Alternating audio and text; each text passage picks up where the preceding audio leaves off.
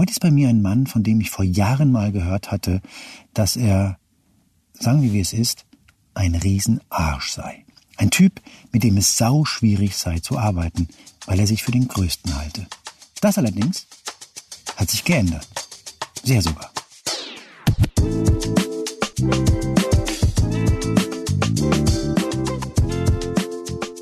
Hier ist Moreno 1, der Interview-Podcast des Spiegel. Mein Name ist Juan Moreno und das ist mein aufrichtiger Versuch, keinen Laber-Podcast zu machen. Bei mir ist heute Florian Schröder, den meisten unter anderem bekannt als Kabarettist, erfolgreicher Podcaster, Host einer eigenen Sendung im Ersten. Florian Schröder hat Philosophie studiert und kürzlich ein Buch über das Böse geschrieben. Unter Wahnsinnigen heißt es. Und in diesem Buch beschäftigt er sich mit dem, was man gemeinhin das Böse nennt. Und ich hatte mir überlegt, dass ich in diesem Zusammenhang mit ihm über Männer spreche. Genauer gesagt über toxische Männer, zu denen nämlich gehörte ohne Frage wohl auch Schröders Vater, ein Betrüger und Kunstdieb. Und ja, ich spreche auch über Schröders eigenes toxisches Verhalten in der Vergangenheit. Wie kamst du von allen Themen, die dich gerade anwehen, auf das Thema äh, böse. Und sag mir bitte nicht, dass es daran liegt, dass du gemerkt hast, dass die ganzen Crime-Formate wie doof gehen. Nein, damit hat es überhaupt nichts zu tun. Ähm, es hat tatsächlich etwas damit zu tun, dass ähm, ich für Komiker oder Satiriker typisch immer Außenseiter war und äh, die Welt als Außenseiter wahrgenommen habe und deswegen immer das, den Eindruck hatte, dass wir von denen, die außerhalb stehen, mehr lernen können als von denen, die drin sind.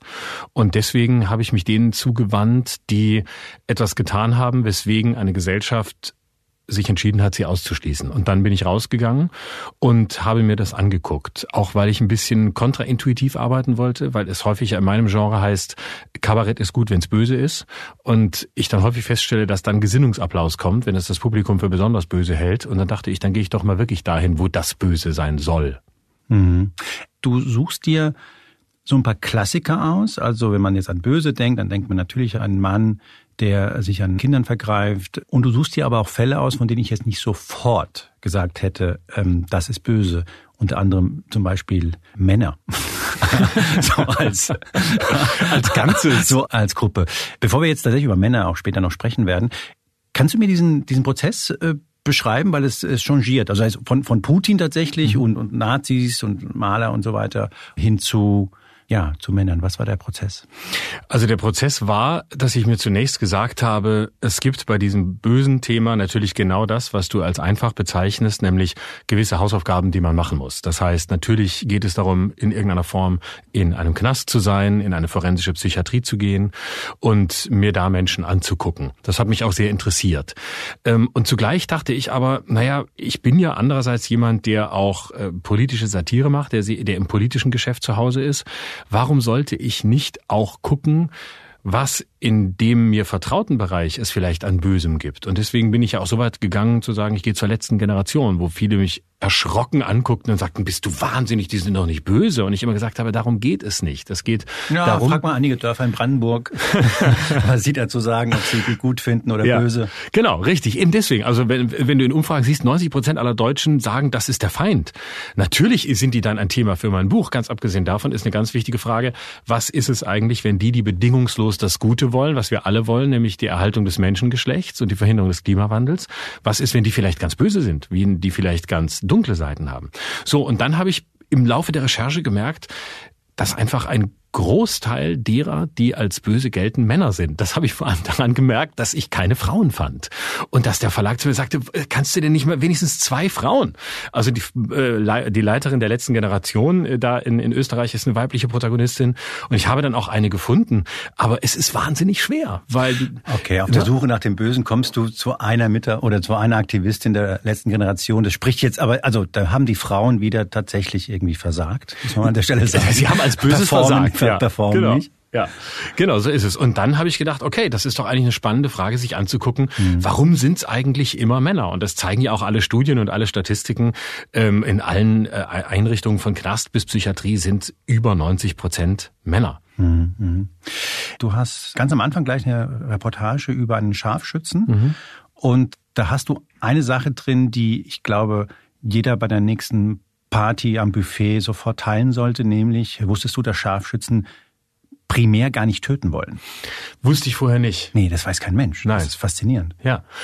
Also das Ziel war, ich wollte diesen äh, Ukraine-Krieg äh, erklären und habe versucht, jemanden zu finden, der ähm, als Protagonist für dieses Thema in Frage kommt. Ich hatte da viel gelesen und dachte dann, eigentlich wäre es doch mal interessant, nach Litauen zu fahren, wo die ja alle stationiert sind und wo sie sich ja im Grunde vorbereiten für den Fall, dass Putin in Richtung Europa angreift. Also NATO-Kräfte, also Bundeswehr. Genau, genau. genau. Und dann ähm, habe ich dann Kontakt aufgebaut und dachte irgendwann, was ist eigentlich innerhalb des Militärs der brutalste Job? Und dann kam ich auf mein Klischee vom Scharfschützen, der ja ausgebildet ist, um zu töten. Das heißt, das sind Leute, die beobachten beispielsweise Terroristenführer über Wochen, Monate. Die müssen genau wissen, wie ist der Tagesablauf des Menschen, den ich irgendwann töten werde. Und wie töte ich ihn so, dass er garantiert stirbt? Es gibt oft keinen zweiten Schuss. Das heißt, es ist eine ungeheure psychologische Annäherung und es bedeutet auch eine gewisse Brutalität und Kälte. Und ähm, dieser Scharfschütze erzählte mir dann in Litauen, dass, und das sagten alle anderen auch, die da waren, die größte Angst, die sie haben, ist die, schießen zu müssen. Die größte Angst, die sie haben, ist die, wirklich jemanden zu töten, also ihren Beruf wirklich auszuüben. Was man überhaupt nie denken würde. Nein. Ich finde es so unfassbar. Und die hatten alle diese Angst und äh, zum Teil wollen die auch diese Frage gar nicht. Also die sagen, wir wissen in unserem Umfeld weiß niemand, was wir machen. Mein, mein Scharfschütze sagte, ähm, niemand bei meiner Versicherung weiß, was ich tue. Ich bin halt bei der Bundeswehr oder ich bin viel weg ich bin Beamter, irgendwas, weil er möchte das nicht. Und sie gelten eben auch als die kalten, hinterhältigen Killer, auch innerhalb der, der Armeen.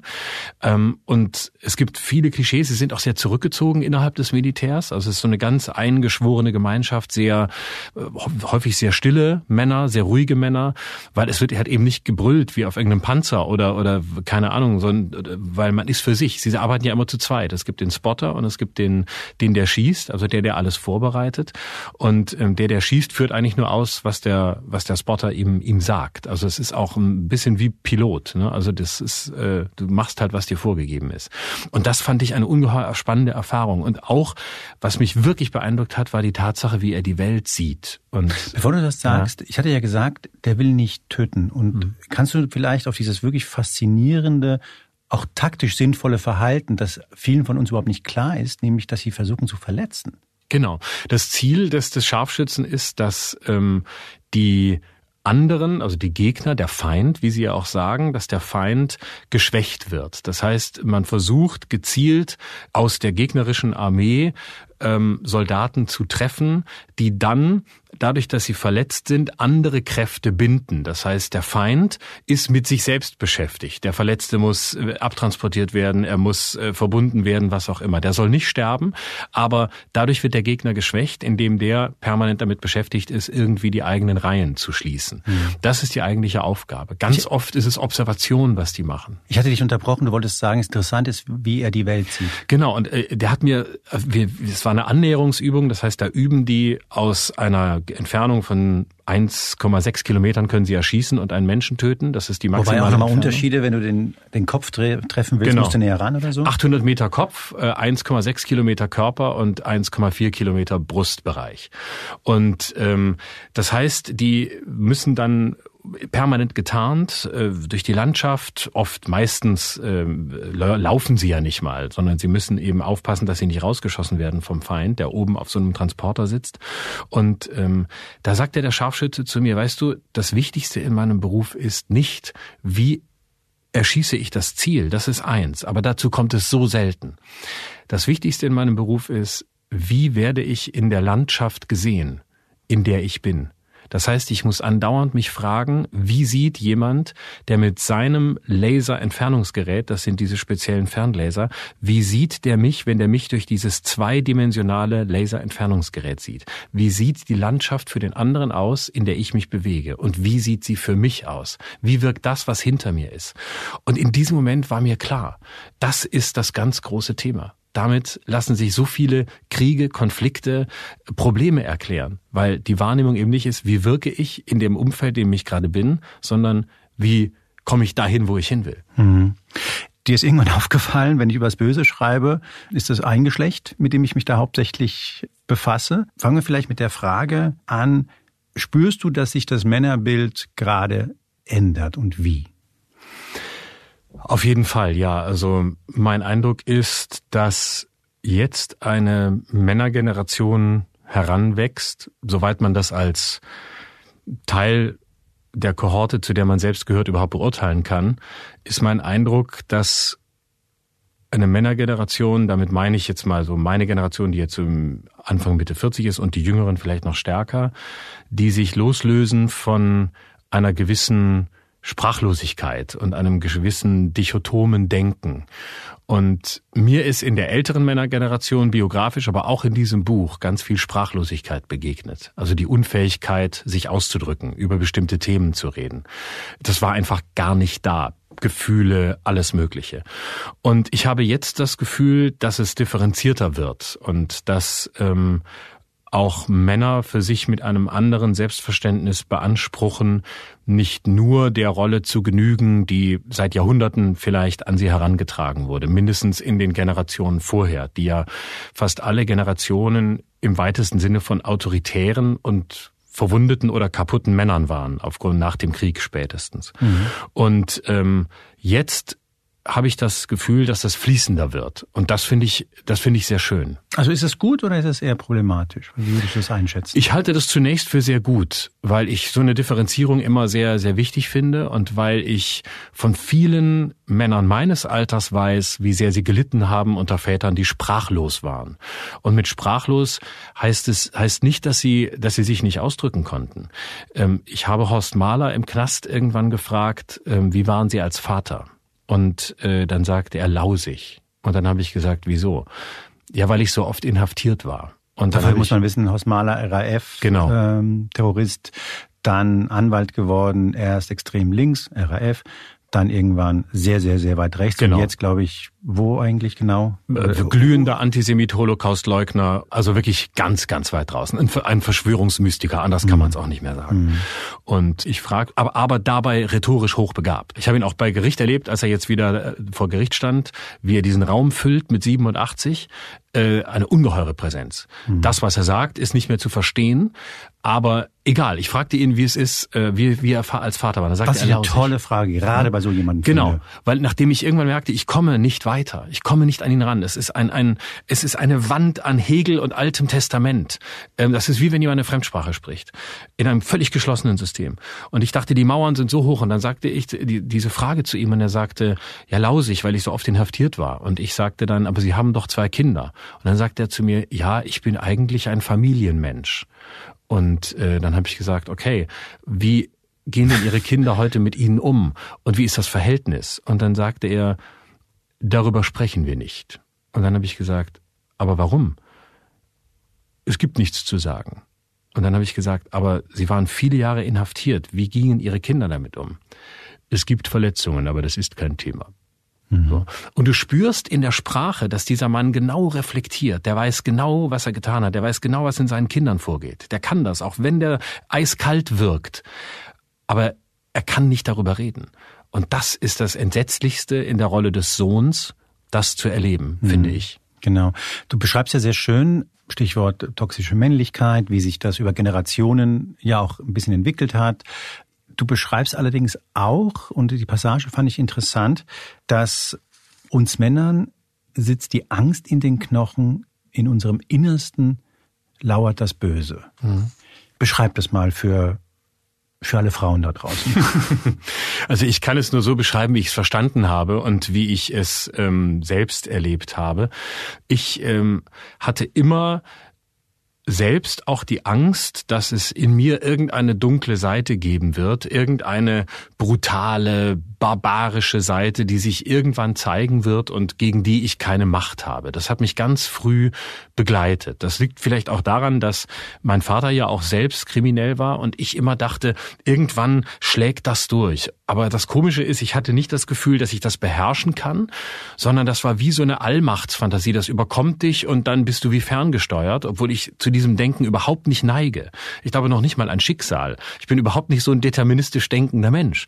Und ich hatte immer die Angst, dass irgendwann etwas kommt, etwas zu, sich in mir durchsetzt, was so selbstzerstörerischen Charakter hat, aber zuerst mal die anderen zerstört und damit auch mich selbst. Mhm. Und dass das irgendwie in mir, in mir drin ist und sich irgendwann Bahn brechen wird. Aber du zitierst Freud, äh, ich weiß nicht, ob du auch Karl Jung zitierst, die, den Schatten mhm. und so ist das nicht etwas, was auch Frauen spüren können? Weil wieso das Böse und nicht nur einfach den, den Schatten, wie zum Beispiel ja Jung oder, oder, oder Freud hat es ja in, in abgewandelter Form ähnlich gesagt. Also diese schöne Formulierung, äh, die du zitiert hast, ist von Markus Teunert, der sich speziell in der Schweiz mit Männern beschäftigt, also auch als Psychotherapeut und da auch eine sehr spannende Arbeit macht, viele Bücher darüber geschrieben hat. Dass ich das an Männern festmache, heißt nicht, dass es bei Frauen nicht auch so sein kann. Mhm. Ähm, aber nach allem, was ich weiß, äußert sich das Böse bei Frauen anders. Ohne einem Geschlechterstereotyp verfallen zu wollen, kann man, glaube ich, sagen, Männer neigen stärker dazu zu externalisieren, also nach außen zu gehen. Deswegen neigen Männer stärker dazu, Feinde zu haben, Sündenböcke zu haben, jemanden zu haben, der schuld ist. Ins Gefängnis zu gehen. Also. Genau, hm. richtig, genau. Hm. Deswegen sind Männer viel häufiger gewalttätig, veräußern Gewalt. Und nach allem, was ich verstanden habe, ist es so, dass Frauen zunächst das eher internalisieren. Das heißt, es läuft viel mehr über Schuld, über ich bin das Böse, aber es wird nicht veräußert, sondern es wird gegen sich selbst gerichtet. Mhm. Und dadurch hat es eine andere Qualität. Und das habe ich auch bei der Frau, die mich übrigens sehr berührt hat, die eine paranoide Schizophrenie hatte, erlebt und die versucht hat, ihre Mutter umzubringen, die tatsächlich das, was du gerade beschreibst, erlebt hat, nämlich dass sie als schizophrener Mensch jemand anderes war, der sie nicht ist. Alle anderen haben diese, diese andere in ihr gesehen. Nur sie selber dachte, alle spinnen, es ist doch normal. Mhm. Wenn du jetzt nach dem Schreiben des Buches über Männer nachdenkst, es gibt eine schöne Passage, in der du erklärst, dass es ein Veränderungsprozess ist, den können wahrscheinlich alle, die uns gerade zuhören, total nachvollziehen. Sie haben schon den Eindruck, dass ähm, nicht nur die Eltern im Prenzlauer Berg oder die Papis im Prenzlauer Berg jetzt auch Baggy Jeans anziehen und sich Haftbefehl äh, reinziehen, sondern tatsächlich auch mehr Empathie empfinden für ihre Kinder, mehr im Austausch sind. Aber interessant war, dass dieser Veränderungsprozess offenbar auch für die Frauen nötig ist, im Sinne von, die müssen auch klarkommen mit solchen, in Anführungszeichen, weicheren Männern. Mhm. Und das ist gar nicht so einfach. Und äh, das erlebt man auch immer wieder, dass ähm, also man wirft ja Männern immer vor, dass sie verbal sehr offen sind, aber dann in der Handlung nicht. Also ja, ja, ich nehme Elternzeit, ich mache ganz viel ja, und am Ende dann nach, weniger. nach drei Wochen. Genau. Gleiche gilt aber für Frauen auch. Also wenn du Inwiefern? Mit, wenn du mit Frauen sprichst, insbesondere denen, die äh, gebildeter sind, ähm, wenn, sind die heilfroh, wenn du ihnen sagst, hey, ich bin auf Dialog aus und ich will reden und lass uns über unsere Gefühle reden und so weiter. Ähm, aber die verbale Offenheit ist auch da, wie sich immer wieder beobachten lässt, größer als in der Realität. Weil in der Realität, und das bestätigen ja viele Psychotherapeuten, sind es interessanterweise oder fast paradoxerweise gerade die gebildeteren Frauen, die so offen sind gegenüber neuen männlichen Verhaltensweisen, sind diejenigen, die in dem Moment, wo die da sind, dann doch viel stärker auch in einer gewissen Hinsicht nach etwas suchen, was man früher Alpha-Mann nannte. Oder diese Qualitäten doch eigentlich auch gut finden. Also der, der soll schwach, nicht zu schwach sein. Der soll schon reden, aber nicht zu sehr. Und ich äh, bin froh, dass wir heute mal so eine Gelegenheit haben, so über dieses Thema zu reden, weil ich immer den Eindruck habe, es ist ein Thema, das so umstellt ist von Verdacht. In dem Moment, in dem du über Männer schreibst und indem du auch ambivalent über Männer und das Böse im Mann schreibst oder sprichst, wirst du schnell so angeguckt als jemand, der jetzt Revanchist ist, der gegen den Feminismus ist oder gegen die Frauen ist oder der sich in Angelegenheiten einmischen wird, früher oder später, die Frauenangelegenheiten sind. Wehe, er spricht über eine Frau. Und deswegen finde ich es so wichtig, über dieses Thema so zu reden. Nicht, weil man Klischees festhalten will, sondern weil ich glaube, dass es in diesem Thema mehr denn je um eine Beweglichkeit geht. Und ich finde, wir können anerkennen, dass es gewisse Dinge gibt, die wir vielleicht biologistisch nennen würden, die aber da sind und die dürfen auch da sein. Man kann als Mann sagen, ich stehe auf eine bestimmte Frau oder das Äußere ist mir so und so wichtig. Und man darf auch als Frau sagen, ich möchte einen Typen, der mehr verdient als ich, wenn man so drauf ist. Das heißt ja noch nicht, dass man gleich in eine Schublade gehört oder dass man irgendwo hingehört oder dass man Markus Söder-Fan ist oder was auch immer. Und gleichzeitig gibt's aber auch das andere. Und dieses, das, das Schöne an unserer Zeit ist doch eigentlich die Möglichkeit, dass diese Dinge ineinander fließen können und man entscheiden kann, was von dem Alten soll da sein, was gilt für mich, was gilt für mich nicht, was möchte ich vielleicht von dem Neuen haben oder auch nicht. Du hast dich entschieden, deinen Vater zu thematisieren. Gab es davor schon mal, dass du über Kriminalitätsgeschichte Nein, Vaters vorher nie. Also du hast tatsächlich zum ersten Mal, ja. mit anderen Worten, das spielte schon eine Rolle auch beim Aussuchen des, äh, des Sujets. Mhm. Genau. Ich habe irgendwann ähm, gemerkt, dass ich auf der einen Seite ja ein großes Plädoyer in diesem Buch dafür halte, nicht in binären Strukturen zu denken, nicht in Gut und Böse zu denken, nicht das Böse zu ähm, auszuschließen. Und dann dachte ich, wenn du das so sehr willst, dann musst du aber auch auf dich selbst gucken. Und wenn du überzeugend sein willst in dem, was du schreibst, dann solltest du diesen Teil, der ja zu dir gehört, mit einbeziehen. Sonst machst du den Fehler, den du anderen vorwirfst. Und dann habe ich mich entschieden, diesen Teil meines Lebens oder meiner Biografie ähm, im Vorwort auch öffentlich zu machen, ganz bewusst im Vorwort als so eine Art Hintergrundfolie, vor der man dieses Buch lesen kann, verstehen kann, weswegen ich überhaupt mich für diese Welt vielleicht auch, nicht nur, aber auch interessiere. Und ähm, dann erschien es mir als sehr konsequent. Und ich habe immer gedacht, ich möchte, wenn ich das erzähle, es so kondensiert tun, wie es geht, weil ich selbst damit abgeschlossen habe. Das heißt, es ist im Gegensatz zu anderen nicht das Ziel, ich oute mich und ich mache jetzt mit, mit der Öffentlichkeit eine Therapie, sondern die habe ich für mich selbst gemacht. Ich bin soweit, um das mit der Öffentlichkeit teilen zu können. Aber es hat keinen Outing-Charakter, mhm. sondern es unterwirft sich dem Thema des Buchs und nicht umgekehrt. Also gib mir mal den, die zwei Minuten Zusammenfassung, wer, wer Papi war. Mein Vater war ein Mann, der nie arbeiten wollte. Es hat immer meine Mutter gearbeitet, der immer viel Freizeit wollte, aber gleichzeitig sehr viel Luxus wollte. Klingt das, sehr sympathisch, sei nicht böse. ja, völlig okay. Völlig okay.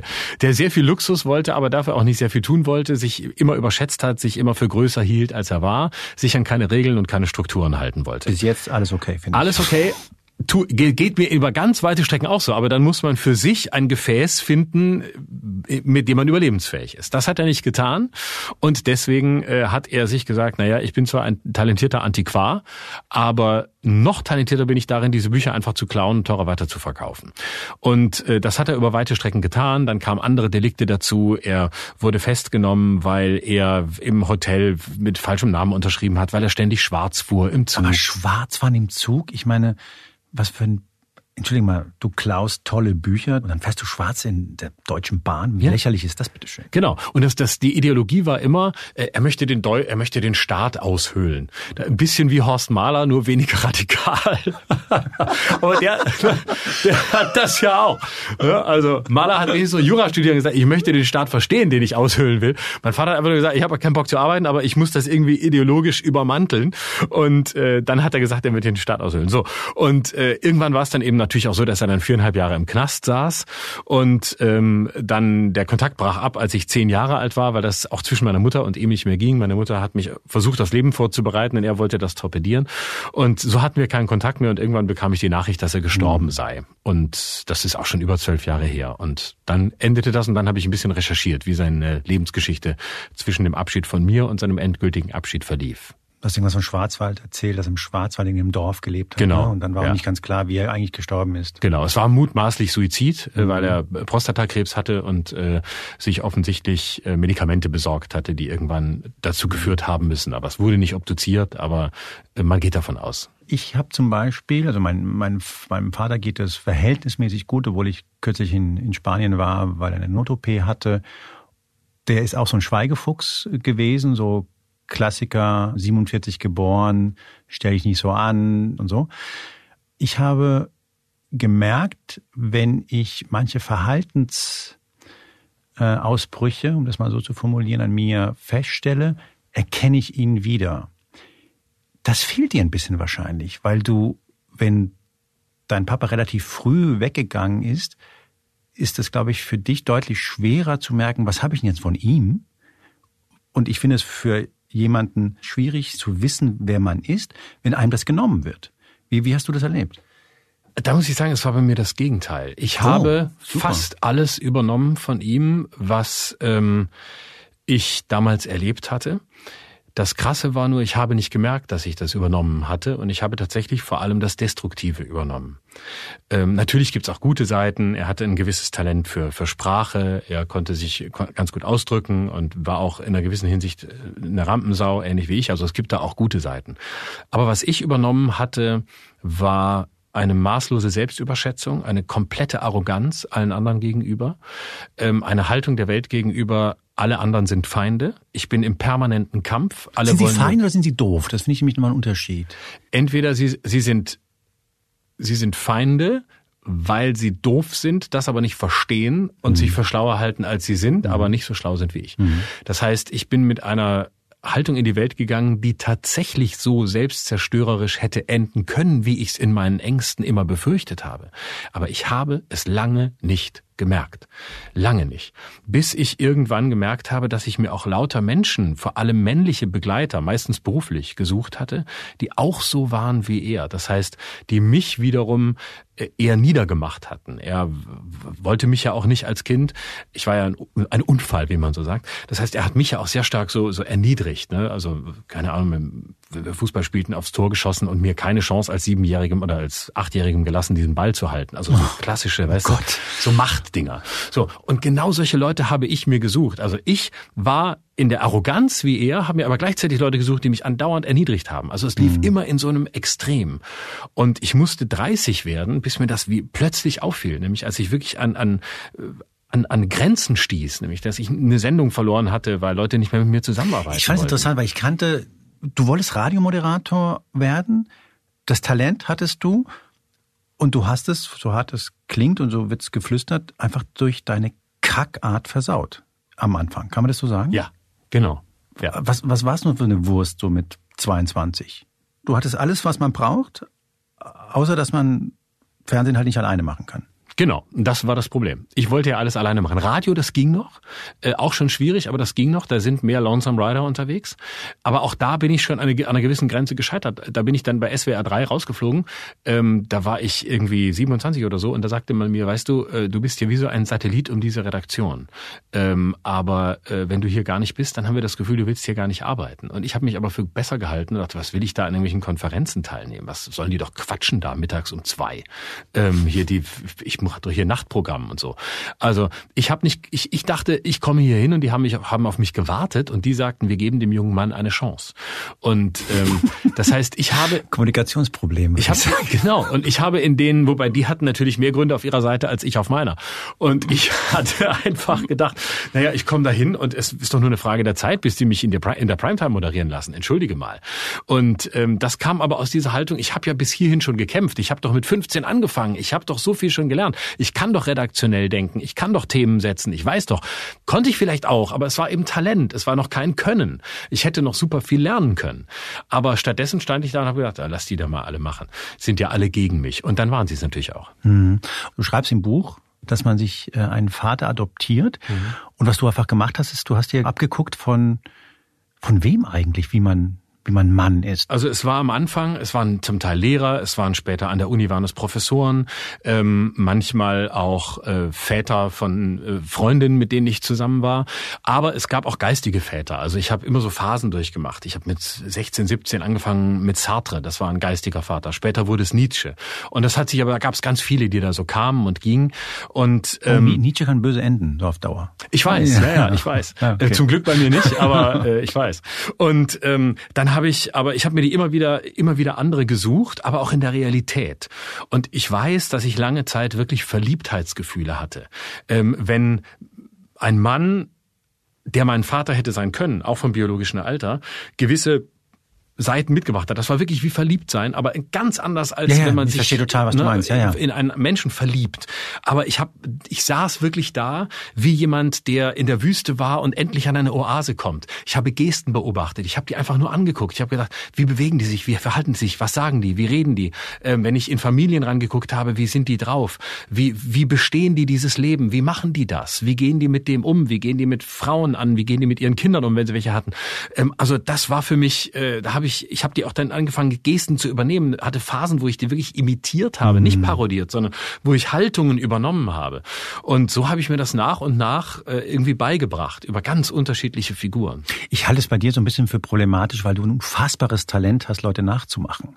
Wenn ich mir vornehme, jemanden nachzumachen, merkt das nicht, weil es einfach so ungelenk und so schlecht ist. Aber wenn du das machst, wenn du anfängst, von jemandem, den du toll findest, dir so Manierismen zu hm. klauen, stelle ich mir das tatsächlich problematisch vor. Meistens konnte ich es vermeiden, dass es so offensichtlich war, dass mich jemand darauf ansprach, aber ab und zu gab's das. Dann haben die gesagt, du sprichst jetzt wie der. Und ich dachte, oh scheiße, merkt man das jetzt? Ne? Mhm. Also ähm, es ist das eine, ob man jemanden parodiert, weil man ihn sieht und weil man ihn spürt und darum fast automatisch so spricht wie der andere. Das ist das, der Parodist egoistische Part. Mhm. Aber wenn man das dann so tut, weil man eigentlich so sein will und nicht denjenigen parodieren will, dann ist es viel intimer, dann ist ja, es viel verletzlicher. Ja, ja, ja, ja, klar, klar, klar. Ich habe mir vorgenommen, dass du nicht parodieren wirst in dieser äh, in diesem Podcast, weil das musst du, glaube ich, in, in fast allen. Aber eine Geschichte, ich weiß nicht, wo ich das gehört habe, aber die fand ich einfach zum Niederknien schön. Deine Mama und du habt euch gegenseitig parodiert. Mhm. Wie muss ich mir das vorstellen? Also ich hatte tatsächlich ein, von Anfang an ein parodistisches Talent sowohl von meinem Vater als auch von meiner Mutter. Das konnten die beide sehr gut. Also Typen nachmachen, die so in unserem Alltag waren. Auch überziehen, so dieses leicht ähm, über. Aber auch nicht too much, so dass es geht. Genau, genau. Das ist totale Kunst. Genau. Ja, ja. Also du darfst ja nicht zu viel machen, sonst wird es zur Karikatur oder oder so, sondern es muss genau das richtige Maß haben. So und äh, ich konnte meine Mutter ganz gut parodieren und sie mich. Und als ich so in der Pubertät war und wir schwierige Jahre hatten, fing es also so an, dass ich wollte morgens nicht aufstehen, so die klassische Sache. Und am Wochenende machten wir dann, tauschten wir die Rollen. Und sie spielte mich und äh, lag, lag im Bett und verhielt sich wie ich, wenn sie mich morgens weckte. Und ich machte sie nach, wie sie drauf war. Und ich fand sie immer so, so autoritär in dem Moment. Ja, sie wirklich ein ganz, ganz, ganz liebevoller Mensch ist und ich ihr unendlich viel zu verdanken habe. Aber dann hatte sie eben sowas, so mir stehen jetzt auf, los, komm, jetzt geht's, muss ich schon zehn nach sechs und sowas hektisches. Ich habe das gehasst. Und dann haben wir das gegenseitig nachgemacht und haben uns beömmelt vor Lachen.